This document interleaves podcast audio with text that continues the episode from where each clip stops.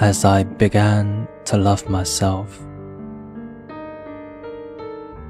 As I began to love myself, I found that anguish and emotional suffering are only warning signs that I was living against my own truth. Today, I know this is authenticity.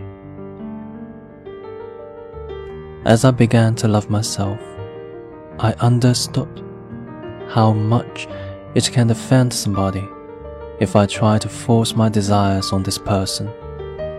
Even though I knew the time was not right and the person was not ready for it, and even though this person was me. Today, I call it respect. As I began to love myself, I stopped craving for a different life, and I could see that everything that surrounded me was inviting me to grow. Today, I call it maturity.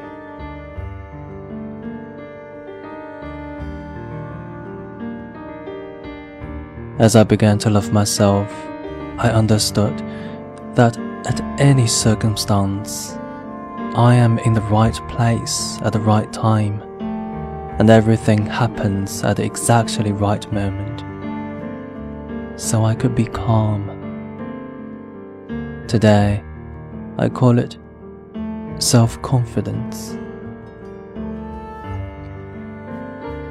As I began to love myself, I quit stealing my own time, and I stopped designing huge projects for the future. Today, I only do what brings me joy and happiness, things I love to do and that make my heart cheer, and I do them in my own way and in my own rhythm. Today, I call it simplicity. As I began to love myself, I freed myself of anything that is no good for my health food, people, things, situations, and everything that drew me down and away from myself. At first, I called this attitude a healthy egoism. Today, I know it is love of oneself.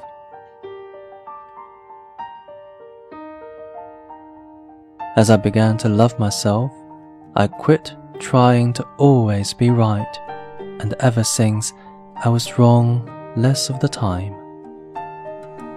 Today I discovered that is modesty.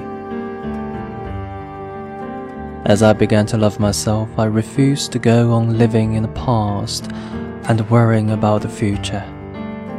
Now, I only live for the moment where everything is happening. Today I live each day, day by day, and I call it fulfillment. As I began to love myself, I recognized that my mind can disturb me and it can make me sick. But as I connected it to my heart, my mind became a valuable ally. Today, I call this connection wisdom of the heart. We no longer need to fear arguments, confrontations, or any kind of problems with ourselves or others.